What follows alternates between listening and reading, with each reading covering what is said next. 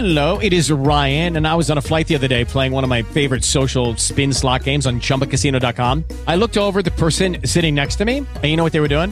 They were also playing Chumba Casino. Coincidence? I think not. Everybody's loving having fun with it. Chumba Casino is home to hundreds of casino style games that you can play for free anytime, anywhere, even at 30,000 feet. So sign up now at chumbacasino.com to claim your free welcome bonus. That's chumbacasino.com and live the Chumba life. No purchase necessary. VGW Group. Void were prohibited by law. See terms and conditions. 18 plus. Judy was boring. Hello. Then Judy discovered ChumbaCasino.com. It's my little escape. Now Judy's the life of the party. Oh, baby, Mama's bringing home the bacon. Whoa, take it easy, Judy.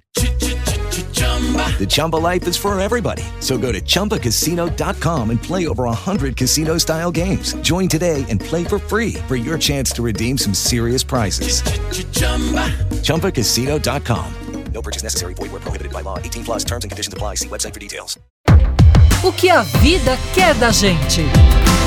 Com Cris Paz.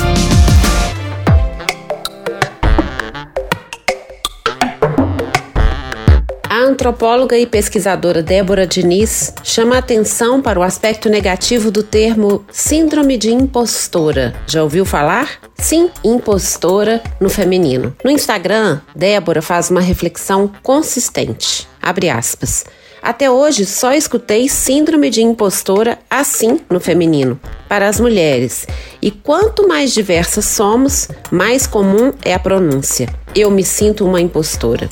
O conceito foi criado nos anos 1970 para falar de mulheres e suas inquietações no mundo do trabalho. Um detalhe: não no mundo do trabalho da faxina, dos supermercados ou das cozinhas. Aí sempre estiveram as multidões de mulheres do mundo, quase que em um estado natural das coisas.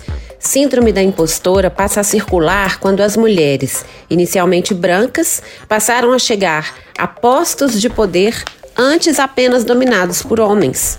O conceito foi cunhado primeiro como um fenômeno, essa mistura de sentimentos que levam às perguntas sobre inadequação e capacidades para executar tarefas que outros supostamente se sentem muito à vontade de fazer.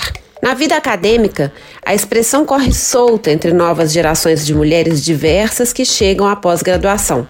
Mulheres negras, indígenas, com deficiência, pessoas trans. Existe um equívoco de alvo no uso do conceito para falar de nós e nossas experiências de inadequação.